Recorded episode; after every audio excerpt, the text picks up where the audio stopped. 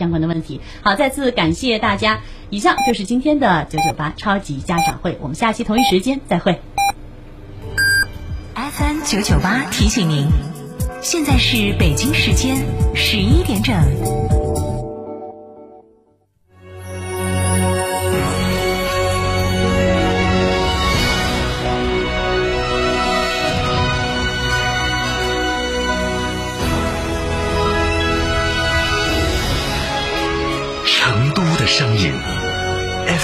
九九点八，成都电台新闻广播。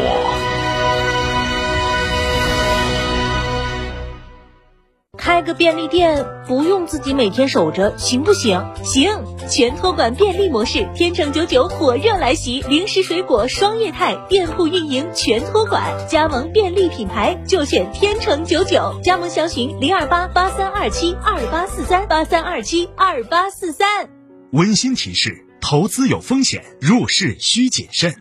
超玩初恋，大狗来也！哈弗大狗 2.0T 中华田园版潮野上市，城市 SUV 的精致潮流，越野车的硬派野性，可奶可狼，快来加诚零幺八，详询六三个五九三九三六三个五九三九三，买哈弗到加诚。混动启辰星，东风日产造更大更省油。东风日产启辰星上市周年庆，首付六千六百六十六，现在下定享终身动力总成质保，到店试驾即赠精美抱枕一份，询八五六八。八八幺八八五六八八八幺八，唉。真烦！窗户对公路，各种噪音，怎么睡觉啊？那你就该安装通风隔音窗啦！上市企业科技品牌产品通风隔音窗，既能通风又能隔音的窗户，隔音量最高可达四十五分贝，相当于一堵墙的隔声能力。成都电台独家代理通风隔音窗，安静舒适，给你一个半山别墅般的睡眠环境。详询致电八四三五六九二八八四三五六九二八。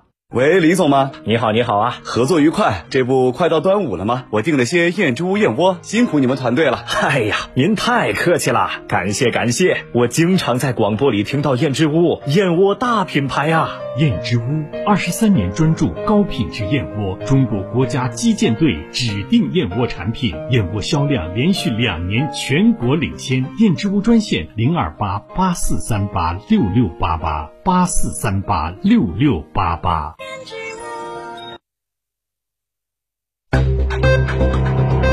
九九八快讯，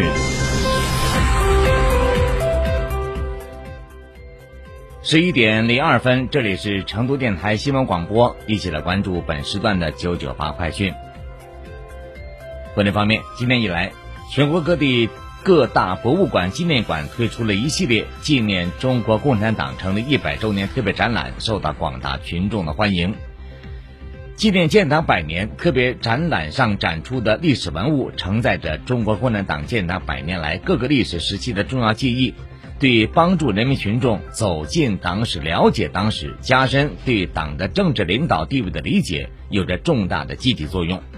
不少观众在看过这些展览后表示，在参观过程中，思想和心灵受到了涤荡。参观结束以后，回味无穷，对党和国家的过去和未来有了更深的思考。党的历史是对今天党和国家的发展有着启示性的意义和重要的历史坐标。许多纪念建党百年的展览都在策展和展陈形式上进行了全新探索，或突出各个展览所聚焦的特殊历史时期，进行详细的回顾和展示，或着重讲述某个群体的历史奋斗故事。以情感怀，以情动人。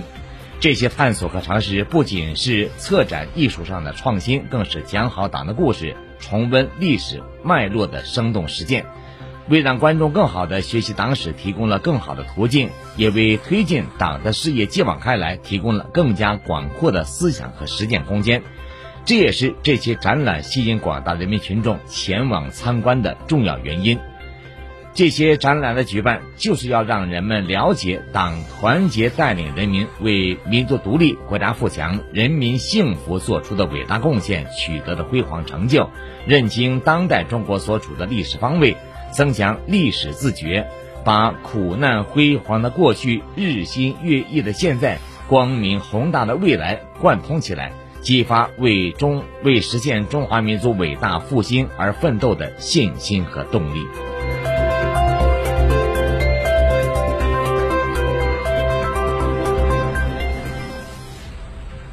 五月五是端阳，门插艾，香满堂，吃粽子，撒白糖，龙舟下水喜洋洋。又是一年端午，今年却不似寻常。恰逢建党一百周年，全国各地开展形式多样的活动，弘扬端午节日文化，厚植爱党爱国情怀，向建党百年献礼。近日，在刚刚启用的全国首个区级新时代文明实践广场。山东省青岛市市北区新时代文明实践广场上，辖区居民早早的就摆好了桌椅，备好了粽叶和糯米等物料，大家说说笑笑，相互展示着包粽子的手艺。广场的中心，一场文艺演出正在火热的举行，伟大的祖国，伟大的党，百年市北正青春等歌舞配乐诗朗诵节目纷纷上演。端午前夕，永远跟党走！福建省龙岩市青少年心向党教育活动启动仪式在中央苏区闽西历史博物馆开启，讲党史、唱红歌，老区少年心向党礼赞百年。六月十一号，永远跟党走庆祝中国共产党成立一百周年诵读会在天津市七西青区文化中心剧场举办，将建党百年的辉煌历程和纪念传统节日融合呈现。通过舞蹈、合唱、诵读、情景表演等艺术形式，再现经典篇章，重温红色记忆。红色故事唱起来，红色歌曲唱起来，为观众们带来一堂生动的党史学习教育课。端午假期首日，河北邯郸磁县很多市民选择带孩子参加国风少年成人礼。赛龙舟、编织五线绳、手工制作香囊等具有浓郁端午特色的活动。六月十二号，江西萍乡市安源区青山镇源头村里的高资立红色文化广场上，人头攒动，热闹非常。安源区举办的“寻找村宝，唱响村歌，奇秀村艺，我们的小康生活”献礼建党百年端午民俗文化艺术节活动正在这里举行。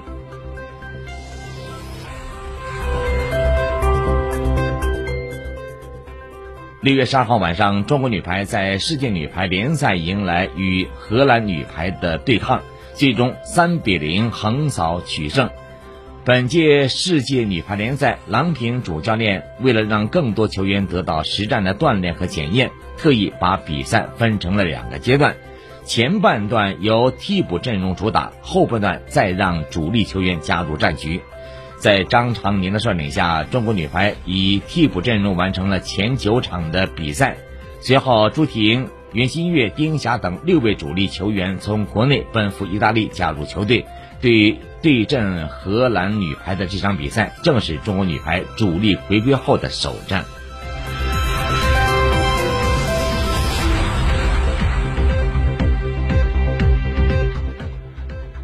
国际方面。央视新闻消息，当地时间六月十二号，美国俄亥俄州克利夫兰市发生枪击事件，共造成三人死亡、四人受伤。